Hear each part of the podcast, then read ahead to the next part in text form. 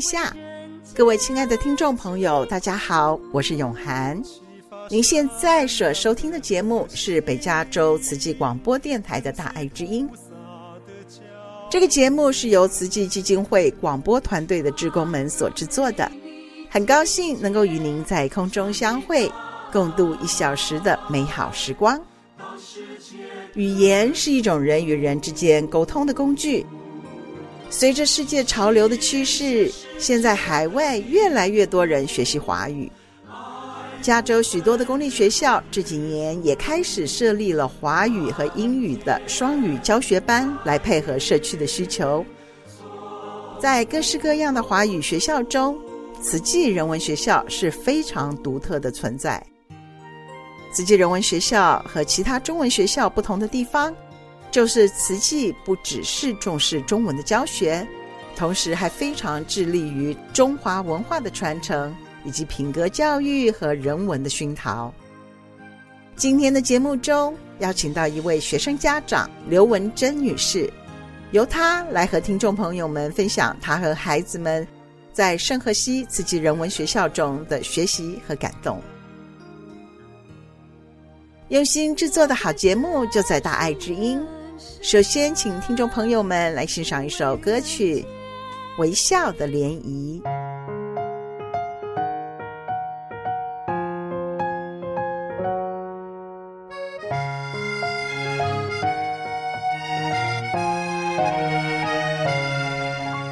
顺风时包容一点，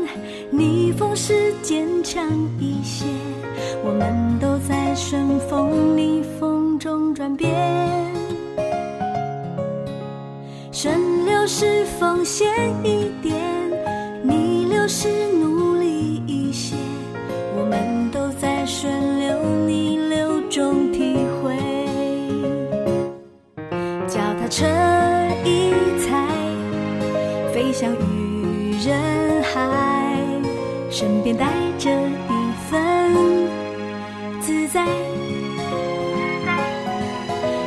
这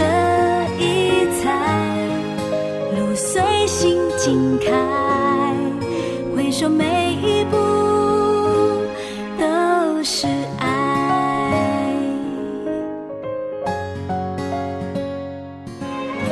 浅浅微笑像朵朵涟漪小小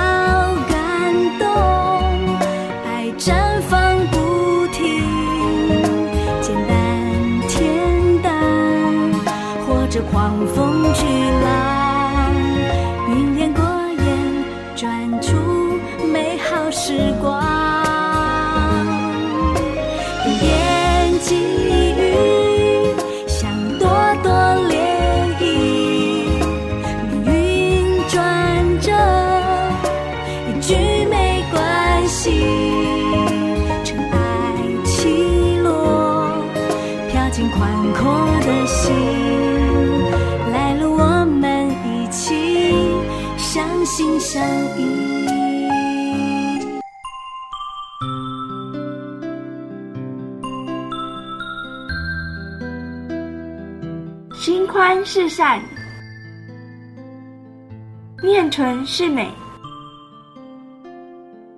心宽念纯就是美善，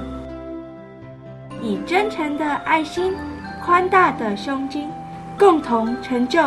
美善的人生。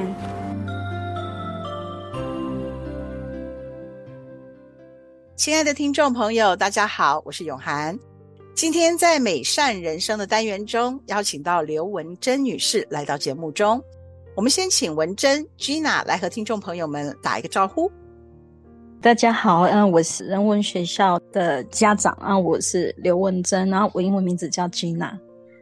今天啊，这位来宾很特别哦。刚刚听众朋友们有听到说，他是一位圣荷西慈济人文学校的家长。听众朋友们一定很好奇，全校有这么多的家长，为什么今天特别邀请到文珍来到节目中呢？首先要先和听众朋友们聊一聊慈济人文学校非常独特和其他中文学校不一样的地方，那就是我们慈济人文学校呢，不只是重视中文的教育，同时也非常致力于中华文化的传承，以及品格教育和人文的熏陶。所以，除了每一周的周末呢，有两个小时的中文教学，还有一个小时的人文教学之外，每一年呢都会举办好几次全校的亲师生的大型的活动。这些大型活动呢，都是由各班的家长、学生和学校的志工们一起来共同策划举办的。我们今天邀请的这位嘉宾文珍呢，就是一位对学校各项活动都非常积极投入、策划执行的学生家长。文珍，来，请您先来介绍一下，啊、在圣河西慈济人文学校一年大概会办一些什么样的活动啊？就我参加这个学校以来，我知道的是，我们上学期的时候的活动呢，就是有大概十一月、十二月的时候，我们会有那个制作毛毯的活动，就是嗯，就是让每班制作毛毯，然后我们是要捐给那种受虐儿童。的这种活动，到了下学期呢，我们过年的时候会有新春义卖。这个义卖的义卖款呢，我们会部分是捐给学校当活动经费，部分呢就是呃会捐给慈善机构，这样就是捐给实际再捐出去这样子。那个新春义卖活动是算是呃最大的活动，然后再来五月之后呢，我们会有一个那个。校庆节的啊奉茶活动，然后再来就是那个结业典礼的时候的结业式，这是比较大的活动。可能听众朋友们不太了解说，像我们制造毛毯，您刚刚讲的是为那个受虐儿童啊，他们制作毛毯是大概一个什么样的情形啊？哦，这个是嗯、我们会就是各班自己决定，我们想要制作几件毛毯，像。去年我我们各个班他们是每一个小朋友做一件，所以那一个班有二十个人，我们就做了二十件。那有一些小的班级呢，小朋友绑那个毛毯，就是手比较不太会绑，那我们可能一个班级呢，老师就会说，哎，那我们大概做个两件，有的做个三件都可以。就是做好的这个毛毯呢，我们就交给那个学校职工啊、校长啊，他们就会拿去捐赠给受女儿这样。这些毛毯它的制作其实就是我们就有现成的这个毛毯的布料，然后我们是要按照规格，然后把四边把它呃剪成这个一条一条的小条状，然后我们要把它每一个小条绑成一个小结。我们老师在教学生绑毛毯的时候，当然先让同学知道说这个送毛毯的对象是谁，那他们的生活受到什么样子的不幸的遭遇。我们在每打一个结的时候呢，都要为他们送上一份祝福，让这些孩子呢能够拿到这个毛毯，让他们能够感受到社会上有很多的人在关心他们，在能够支持他们，所以让他们感觉到，也许在家庭里头没有受到的温暖，却能够让他们感受到社会上有很多人还是爱着他们的。好，所以这个是一个制作毛毯送给受虐儿童的一个活动。那您刚刚讲到的这个义卖哦，义卖听起来好像就是义卖，那为什么是会这么的盛大？可不可以请文珍来给我们介绍一下，怎么样做到一个很盛大，而且又能够结合了中华文化的部分？那个每年一度的那种新春义卖呢，我们大部分会以新春为主题，这个呢就是内容有蛮多的，就是大大概也是以。强调环保为主，像我们会有很多那种二手义卖，大家可以把家里的二手的东西，什么文具、玩具啊，或衣服、书籍都可以，然后义卖这样。有的家长呢是手艺很好，他们就可以制作一些美食啊，然后拿来义卖。再来还有就是有一些家长就是他会设计游戏摊，然后让小朋友玩，就是。让我们的这个义卖活动弄得好像是那种市集啊，很像夜市一样那种感觉。就是最主要也是希望说，大家感受那种新春的那种气氛，然后也是让小朋友可以又可以玩得到，然后又可以吃得到，然后呢又大家又好像又可以做爱心，又可以做环保，就是可以符合到我们很多人文课的人文的主题啊，都可以含在里面这样。而且我们那个园游会又有邀请到淡江的鼓队来打鼓哈，又有请学生来表演这个舞狮。所以整个的气氛就是像那个过农历年，然后游戏摊位也就是非常非常在地的，好像我们在台湾的夜市会看到的一些很好玩的一些比较传统的一些游戏啊，然后摆摊的那个布置也非常非常的有年味，所以这个是一个学校一个非常大的活动，让孩子们、家长们都觉得真的好像是感受到在东方过年的那个气氛。那这个当然也是有好多的准备嘛。就是有些家长，我们就会就是在要准备这个活动之前，我们就会都会开始在思索着啊，下次义卖我们要做些什么，新春义卖我们要弄什么活动。有时候家长之间也会在讨论这些话题，嗯哼，就觉得还蛮蛮有趣的。对，就是家长啊，跟学生啊，跟老师、学校，大家就是一起非常投入在做这个呃新春的活动。那另外一个就是非常独特的，我看大概是全湾区大概只有在慈济的人文学校里面能够体会到的，就是孝亲节的活动。可不可以请啊、呃、文珍来给我们介绍一下孝亲节的活动是怎么举办啦、啊？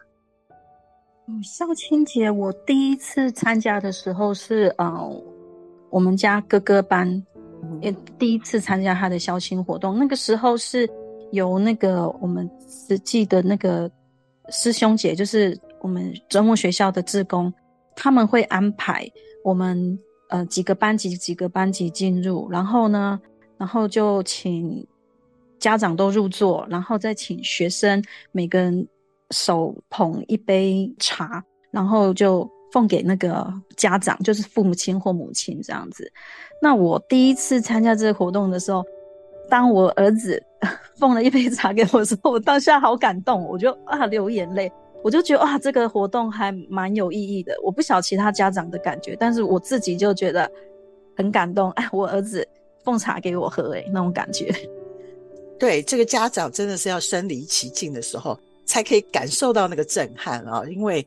司仪就会先带动，然后讲一些感谢父母亲的话。然后呢，会呃请孩子们说一些对父母感激的话，在奉茶的时候是非常恭敬的，双手呃捧着杯子，然后是单膝下跪，单膝下跪把那个茶很恭敬的捧给父母，也请这个父母呢能够对孩子们呢说一些鼓励的话，所以那个气氛是非常的温馨，然后非常的感人，独特的一个活动，家长们也都很喜欢。那经过几年的这种培养。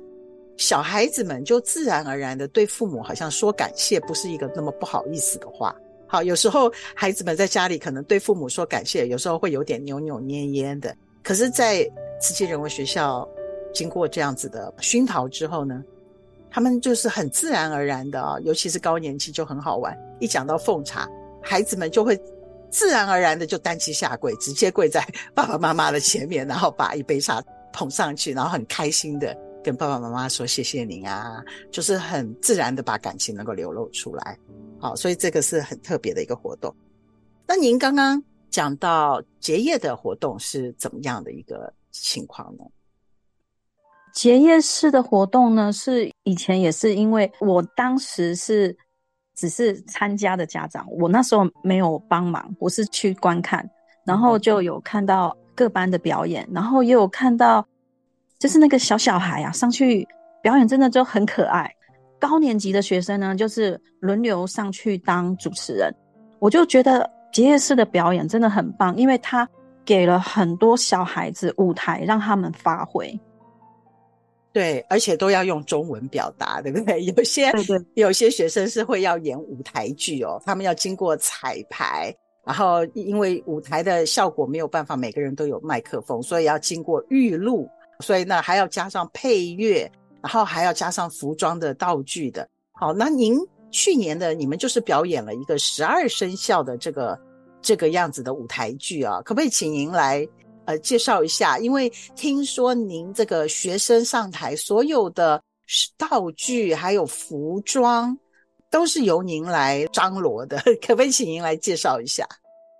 去年的那一次表演啊，我我我们选择了表演十二生肖。其实一开始的原因呢，其实我也是有点想偷懒，因为早期在我们家哥哥以前二年级的时候，是当时的李老师也是带着他们表演十二生肖。然后呢，那一次我就想说，哎，李老师应该还有很多道具都现成的道具，我们应该会很轻松。后来是联络上李老师说。他说那些道具已经都清掉了，那后来没办法，我就想说没办法了，那些东西就是我自己就要想办法把它弄出来。我在想，在弄这个十二生肖表演的时候呢，我就是一直反复的在上网找资料，然后怎么样可以让小朋友可以很轻松的上台，也不要有太复杂的剧情，因为。毕竟他们才二年级，就还蛮小的。然后再来就是服装，就是一定要出来，这样子整个画面才会好看。对，所以那时候服装我就想到那个以前啊，我有帮哥哥做了一只恐龙的 Halloween 的服装。那我就想，哎，那我现在可以给弟弟穿了。结果呢，那件呢太小了，那我后来就重新再制作大一件一点。那因为我就想说，我们的这个剧情啊，里面会要有一点点火花，就是要有一点点效果，所以呢，那个龙的服装啊，我就有特别的做了一套。再来是玉皇大帝的服装，那个因为我想说那个制作过程实在是比较繁复，所以就后来我都是去买现成的这样子。那个节目有一个这个。非常吸睛的啊，就是龙并不是走出来的，那只龙真的是飞出来的。然后是有两位家长把那位小朋友整个这样子抬起来，抬高高飞出来，就是让全场都觉得哇，好好欢乐的一个气氛。所以这些都是有好多的巧思，然后还有很多的家长一起来排练啊，一起配合，真的是很不简单。对，那时候就是有跟家长讨论说，哎。我们龙要怎么出场？那有龙，那家长有想说，哎，那我们是不是拿一个滑板把那个龙拉出来？那我就想说，这样子好像没有很特别，我就觉得龙就是要飞出来，所以就真的有特别请一个家长，然后我们的 TA 就把那个龙扛出来。龙不是会喷火嘛？那我就想说要怎么喷火啊？对对，后来就想说。算了，那个龙喷不出火，就喷出泡泡好了。喷得出泡泡这样飞出来，我就觉得，哎、欸，这样子大家会觉得很特别，所以就会想说，哎、穿插一点小小的不一样的东西出来，这样。对，真的很惊喜啊。呃，您刚刚讲的李老师，他以前是演皮影戏的，他们是用皮影的方式教小学生来制作皮影，然后是用一个布幔，然后由家长来彩绘那个布幔。经过灯光啊，来演这个皮影戏，然后所以小朋友也学到了这个皮影戏是怎么制作、怎么演出。那可是您这次是把它整个变成一个舞台剧，全部由学生上场来表演哈，各种的玉皇大帝啦，还有这个各各个动物的出场啊等等的，还有每个孩子的台词，真的是非常的吸引啊，然后也呃让大家有一个不一样的感受。对于那个期末表演啊，说我们学校就是让学生各班可以上台表演的机会，像那个比较高年级的学生，他们可以轮流上去主持，像这个也都是学生自己想出来的的台词，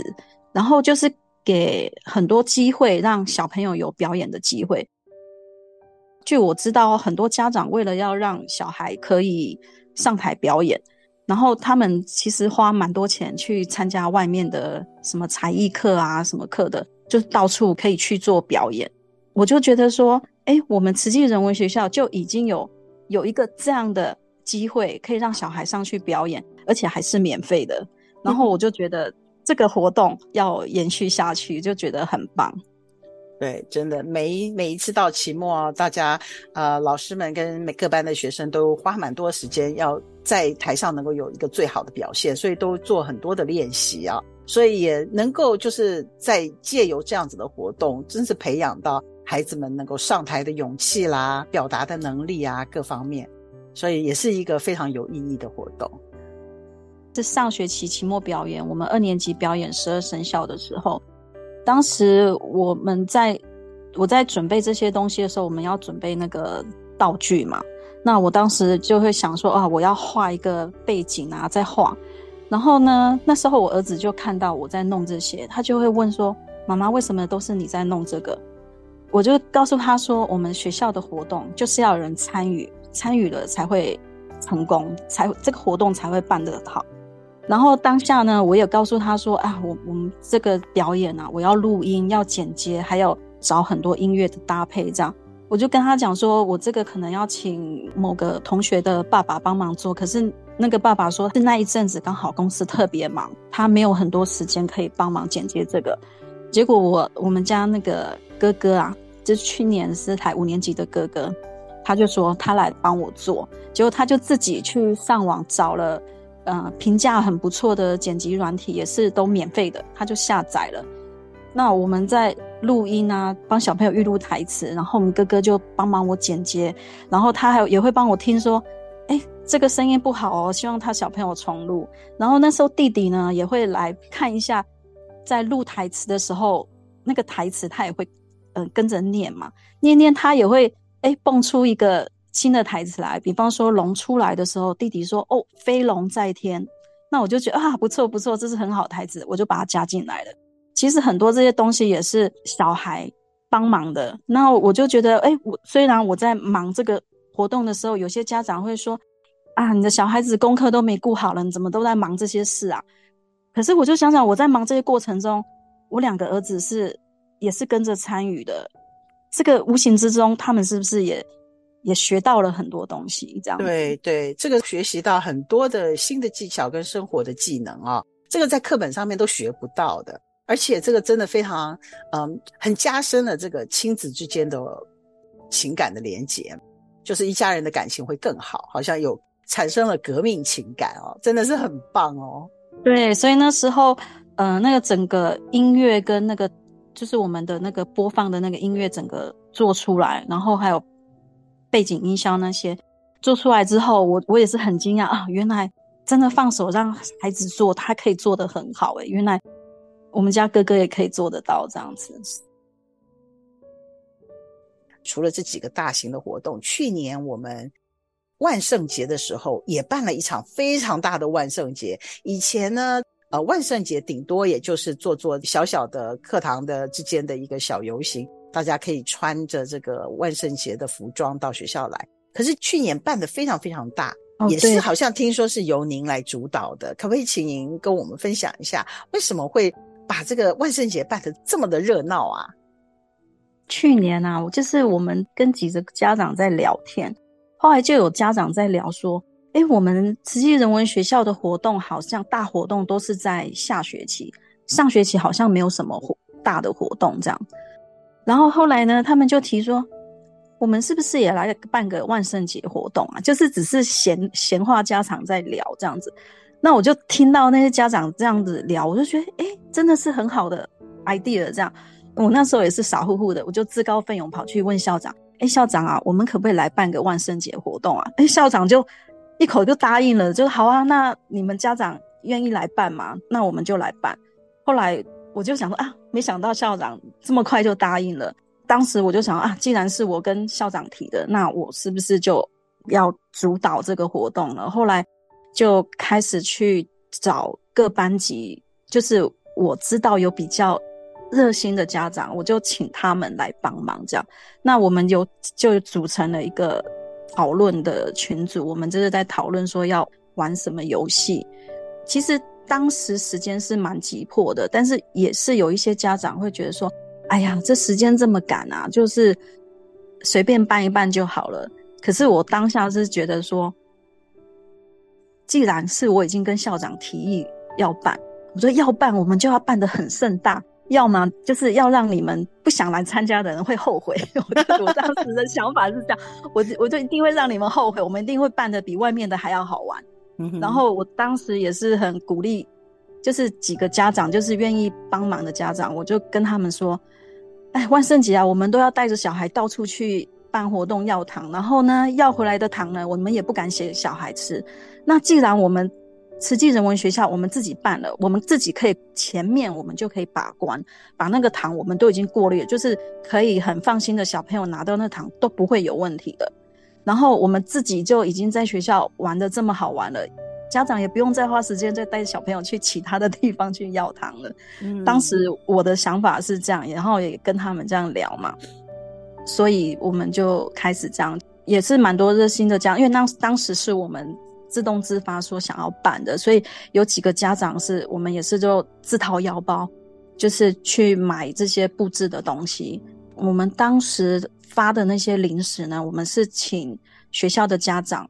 捐的。然后我们再过滤说，哦，有没有什么过敏的不行不适合的糖果，再再把它挑出来这样。我们当时的那个副校长李老师啊，也就塞了一点点钱，他说他要赞助我们 办这个活动这样子。就是因为也之前也疫情啦，就是疫情，所以这个万圣节也都孩子们都不方便出门去到万圣节那天去要糖啊什么的，而且现在治安不是那么的好，家长也有很多的考量哈。那所以在学校里面是一个很安全的环境，然后又让孩子们能够呃感受到这个万圣节的这个很欢乐的气氛，能够享受这样子的一个节日。今年也有一个很特别的，就是我们在中秋节的前后啊，因为也是配合募款，募款这个贸易岛就是猫尾的山火，我们也是在募大家募心募爱，希望能够做到呃能够捐款给灾民，所以好像在学校里面也发动了这个义卖的活动，好像也是文珍您迎来主导的是吗？对啊，这个活动呢，一开始的启发是。我曾经参与我儿子他们学校里面，好像他们的 PTA 也有办过义卖活动，但是他们是让小朋友去义卖。我们家那个哥哥那时候才一年级的时候，他就好开心哦，就是参加这个活动，然后他就帮大家装那个柠檬汁啊，就放在桌上义卖，然后就一直跟妈妈，你也要去买哦，你要去捐款哦，你要投多一点哦，都会这样子跟我讲，然后我就觉得。这个活动很棒，我就觉得我们人文学校其实我们也可以办，因为我们以前每次的新春义卖活动，其实都是家长在做，家长在卖，然后小朋友就是去玩，然后去逛摊位买东西。那这一次的义卖，那时候就跟我们学校的活动组去提了这个活动，我就说我们这种义卖的活动，我们就是让小朋友去做，我们家长只可以在旁边协助，但是。主角都还是学生，让他们去义卖这样，然后让他们去体验当志工的那种经验。另外呢，也也有想到像像在台湾有很多那种什么一日店长体验有没有？嗯、还有那个什么那种便利超商都会有举办这种活动，或者是什么小小收衣体验。那我就觉得我们这个义卖就可以结合这个活动就在里面了，就。让小朋友在义卖的时候，他们是不是就可以体验说，他当一个店长，当一个店员，要怎么跟客人应对，怎么去服务一个客人，就是把我们中文的教学还有人文的学习能够应用在生活之中，给他们一个生活的教育。啊、呃，也因为是一一份善心，一份爱心，然后能够结合大家的爱心，能够帮助灾民。义卖有珍珠奶茶，还有月饼，家长们自制的冰皮月饼是吗？就是我们上次那个冰皮月饼义卖，那个是我们五年级班他们在人文课的时候啊，呃，是他们的那一班的家长准备了这些材料，让他们在人文课的时候，刚好那个时候是中秋节嘛，所以老师会上到呃中秋节的文化，所以他们就课堂上做了月饼。他们做了月饼之后，小朋友也是都做得很开心，很有成就感。结果他们是自己就提议，那是他们自己提议的，就是说啊，这次的那个我们小志工活动的义卖呢，他们想要来卖月饼，所以我们活动组的那个师姐们当然就很很开心嘛。那那就是他们他们都由他们来做的，然后我们是在旁边协助而已，这样子。啊，所以由家长准备好馅料啊，跟皮呀、啊，然后有学生来把它包起来，然后把它按那个模子，对不对？听说非常非常的好吃，而且好像都卖光了。然后对啊，一下就 抢光了。所以真的是寓教于乐啦，学生又能够制作到月饼，有学到这个关于中秋节的这些所有的呃习俗啊文化，然后同时他们还能够把它结合他们的这个自己制作，然后还可以来义卖哈，非常非常的棒。像就是平常我们人文课的时候，嗯、老师在课堂上其实就已经会上到说啊，有一些。赈灾，我们义卖，然后呃救助一些贫困的呃的家庭啊什么的，其实这些都是在课堂上口说看影片的。那我们这个义卖呢，就是让小朋友去实做，让他们是真正去体会到我们在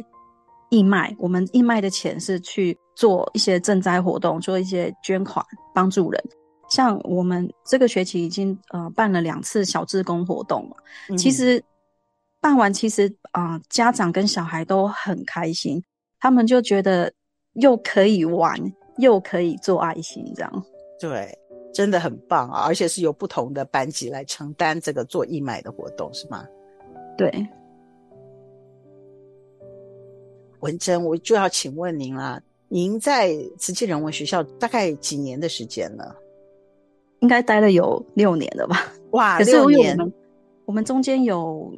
有那个嘛，那个 COVID 后来就都是改成网课嘛，所以就没有回来学校上课。对，有经过大概两三年的网课，现在又回到实体来上。这些活动就已经停了，停了两三年。所以再回来的这这一两年的，又可以重新感受到呃实体课的这种乐趣哈。这么多年在慈济人文学校。我想请问一下，你是什么动力让您这么的投入，这么的发心，愿意来呃承担这么多的活动的这些筹划啦，甚至上次的这个结业典礼做主持人呐、啊、等等的，想请问您是什么样子的心路历程，让您愿意这么样的投入啊？其实开始投入也是在去年才开始。其实之前也是，就是看到其他的家长在做，我就觉得哇，这些家长都好热心。到今年会开始投入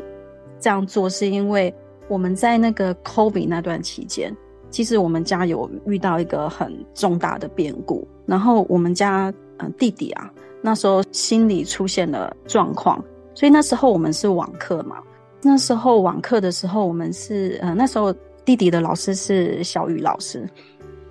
然后那个小雨老师在上课的时候，一直看到我们家那个弟弟上课的状况有问题。后来他就反映给那个我们当时的副校长李老师知道。后来李老师知道我们家的状况之后呢，他很关心我们，然后又给我们帮助。那个时候我们家弟弟心理状况出现问题嘛，他没有办法上课，即使他他那时候才刚上 Kindergarten，所以他学校的课他也。都完全没有办法上，然后后来呢，那个李老师就无偿的，你知道吗？就是每天哦，都帮我们家弟弟补英文。其实不是补中文哦，是帮他补英文，因为他在学校课他完全没有办法上。那个李老师呢，就是也偶尔，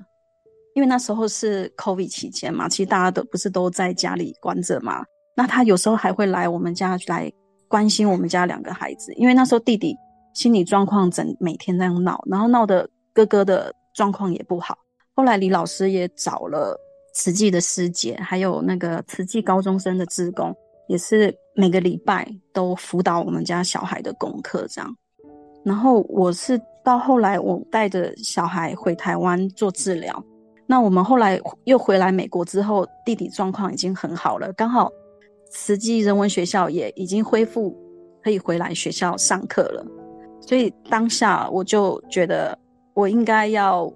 为学校做些什么，因为我觉得我收到，我想到就想哭，我我就是觉得收到嗯人文学校的老师这样子帮助我这样，所以我后来就觉得哎、欸，我要我要帮学校做些事情了这样。刚刚听了这一段，真的觉得很感动哈，在家里也许遇到了一些变故啊，一些困难的时候。就是慈济的老师们能够给你一些精神上的一些支柱，然后也能够陪伴孩子们度过那个难关。慈济的老师们都能够把这个慈济的人文能够付诸行动，以身作则的带领孩子们，然后也感动了家长。就说我们慈济人文学校的特色，就我们不是一个只是一个中文补习班，因为我们是真的是呃，就是让学生喜欢来学校，然后让他们可以参与一些活动，让这个活动是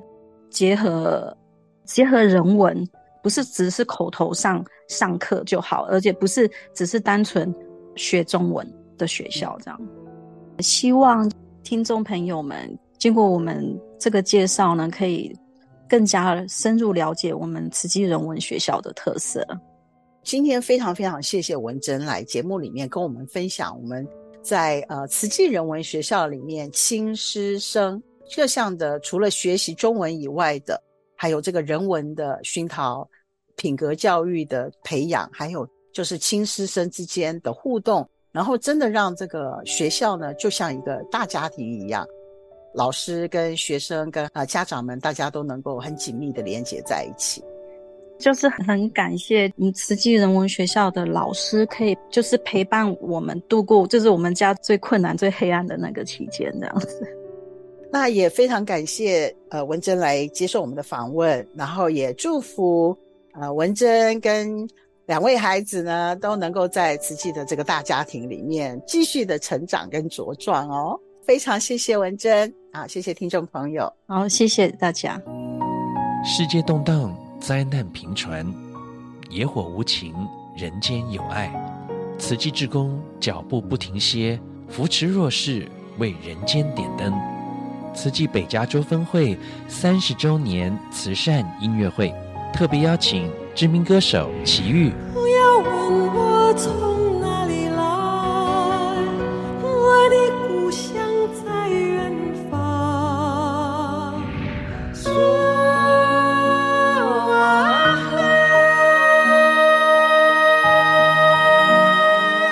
还有精彩的舞蹈表演及旅美知名音乐家共襄盛举。见证大爱的力量，与您共度一段感动的时光。十一月十一日、十二日共两场，在 Santa Clara Convention Center。购票请拨打四零八四五七六九六四，或上网 tcnw.org。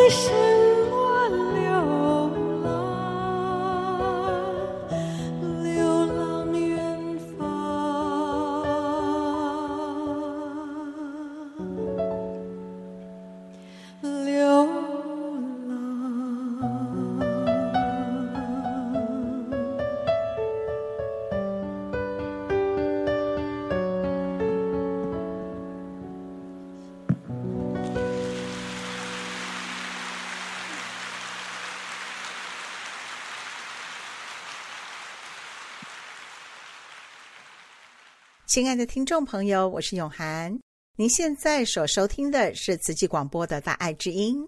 这个节目，在每周六的下午两点到三点，于 FM 九十六点一频道播出。如果您错过了部分的节目内容，或是不住在旧金山湾区，也邀请您到大爱网络电台大爱 Radio .tw 使用 Podcast，或是到北加州大爱之音的脸书 Facebook。来收听《大爱之音》这个节目。您对我们的节目如果有任何的建议或回响，欢迎拨打我们的专线四零八九六四四五六六。接下来，让我们以一颗虔诚的心，恭敬聆听证严法师的智慧法语。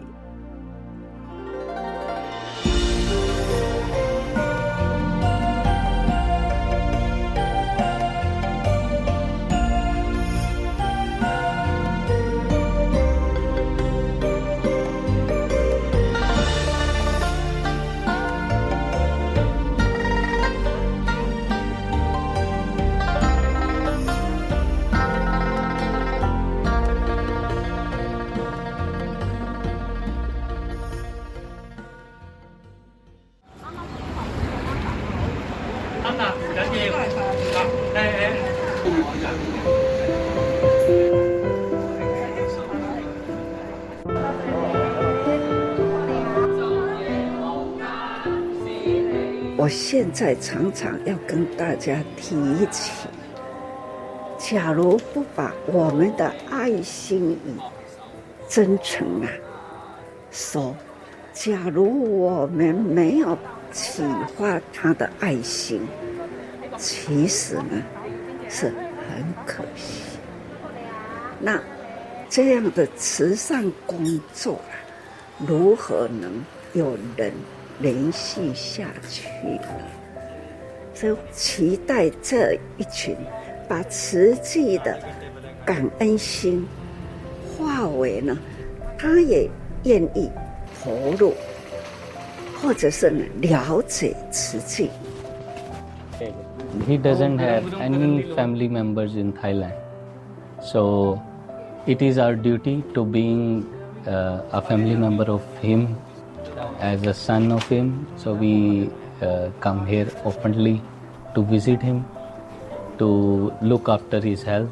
and look after his emotions as well. Even though you don't have much, like much money or anything, but you can try to help them. If you will help them in their need, they will remember it and they will maybe try to help someone another. 常常都说，那个慈济人的 家庭，那有没有第二代传呢？有没有第三代传呢？这是一个好。再来呢，我们帮助的他了解瓷器吗？有没有人能回馈吗？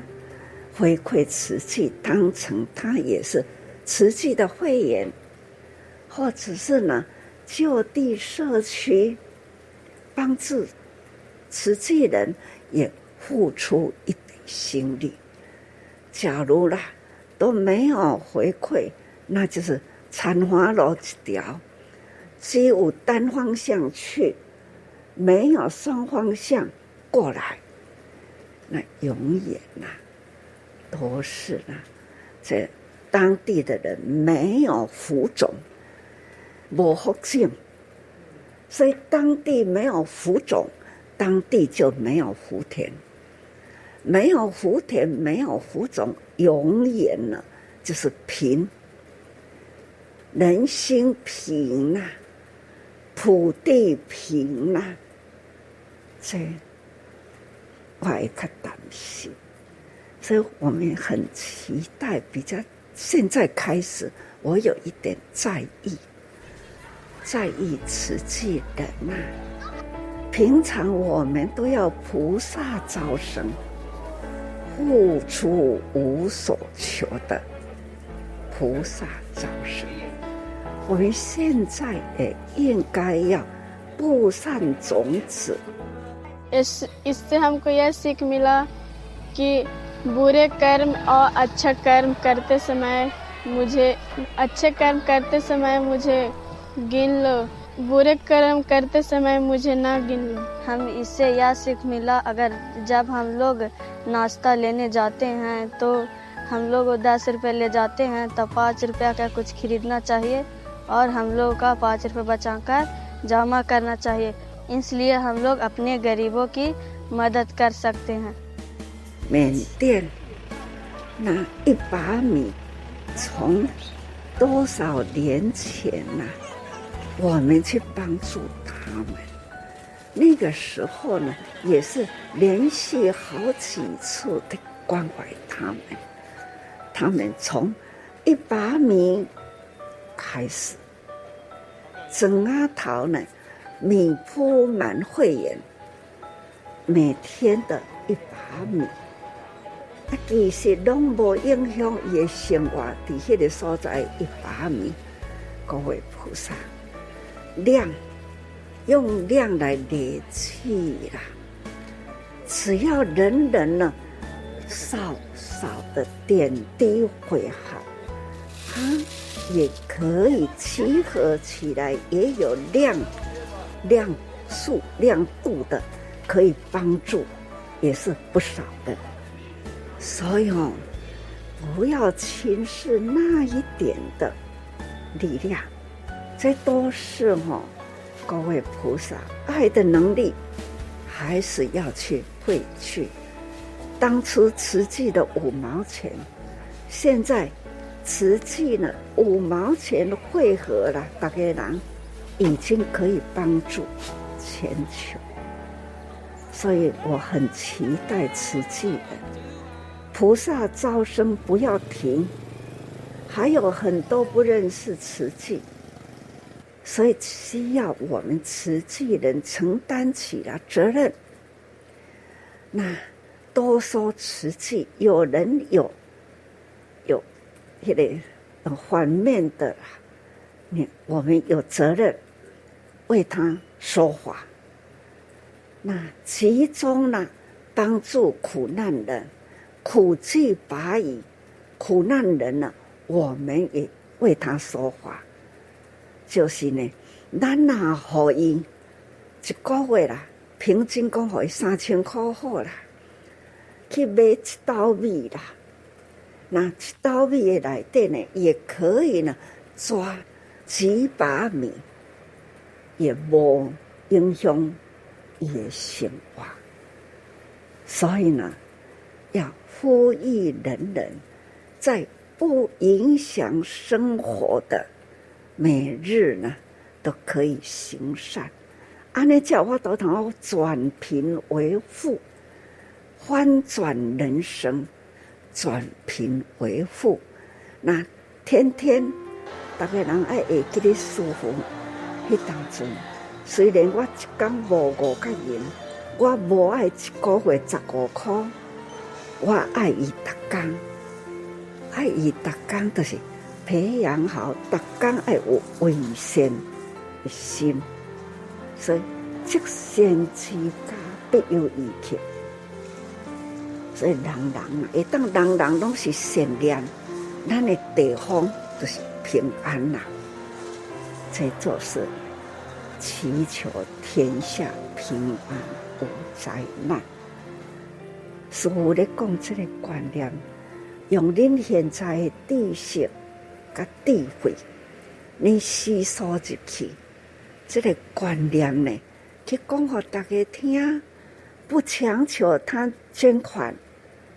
我们呢，鼓励自己要为他说话，鼓励家己为因说话，不强迫他们捐款，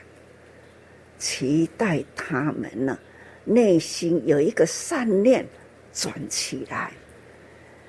一念善心，说话叫做转法轮，转善法轮。那安呢？天气呀，地气呀，人的好心气呀，就汇合起来，天地人呐，那就是和和和谐，人间才会平安呐。所以讲感恩呐，遥远的地方，大家呢也是那样的虔诚，也都这样的。把师父的法转法在那里哈，转法轮呐，期待你们要好好的虔诚精进。师父不要求什么，只要求大家能接受法，而且是慈济法，接受慈济法，利益人间。身体力行菩萨道，这就是把法接受入心，很自然的身体力行。师父诶，多阿定最近定定呢，都是看到两支卡，这两支卡，我一直在鼓励自己要步步精进。我要步步精进，也期待了我的弟子随时对师父讲，真正的在佛法中不要停息，一定呢要把握一年，今生有幸得到慈济法，还是自己身体力行，你们呢是。有智慧，同时呢，造福人间呐。师父起码每一次都会跟大家说，《慈济大藏经》，咱出这啦，这归藏民间，咱大家人呢，点滴了，开始走入瓷器，是哪一年哪一月，什么因缘，开始投入瓷器。一直到现在，这就是自我生命盘点，人间菩萨入人间呐，去拔苦众生。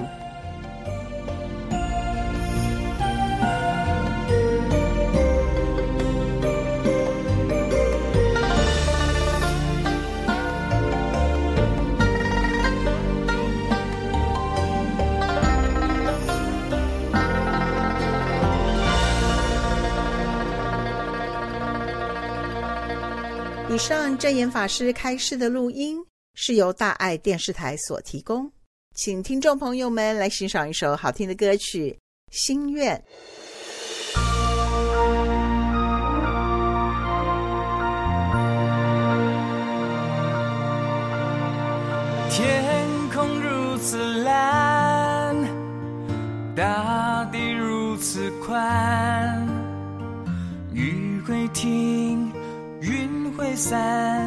别再为过去伤感。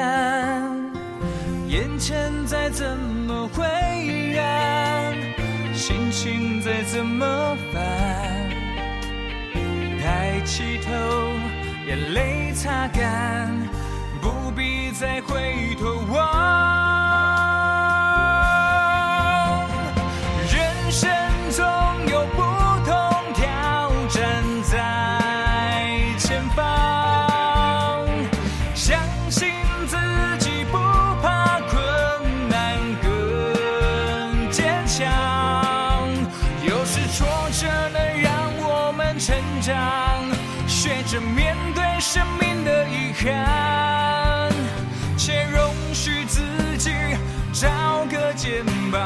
哭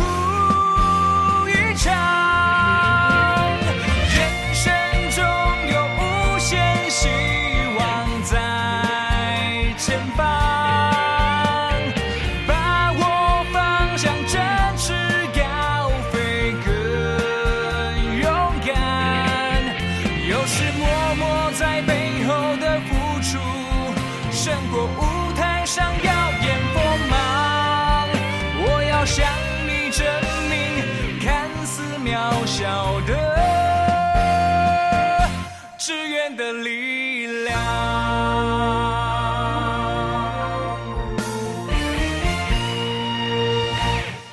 各位亲爱的听众朋友，我是永涵。今天在节目中，我们听到了圣荷西慈济人文学校的家长刘文珍的分享。从学习华语到学习生活教育，从学习人文课程到体验生命课程，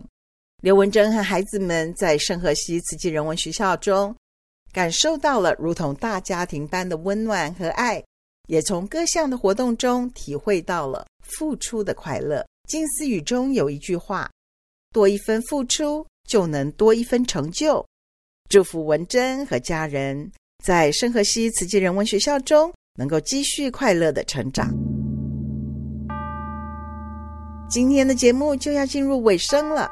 希望您喜欢我们为您准备的内容。慈济邀请您与我们共同用一颗虔诚的心，用爱与关怀来祝福每一个人。祝您在未来的这一周平安、健康、快乐。感恩您的收听，下个星期六下午两点到三点，四季与您空中再会。人平安，远离苦难，愿世上。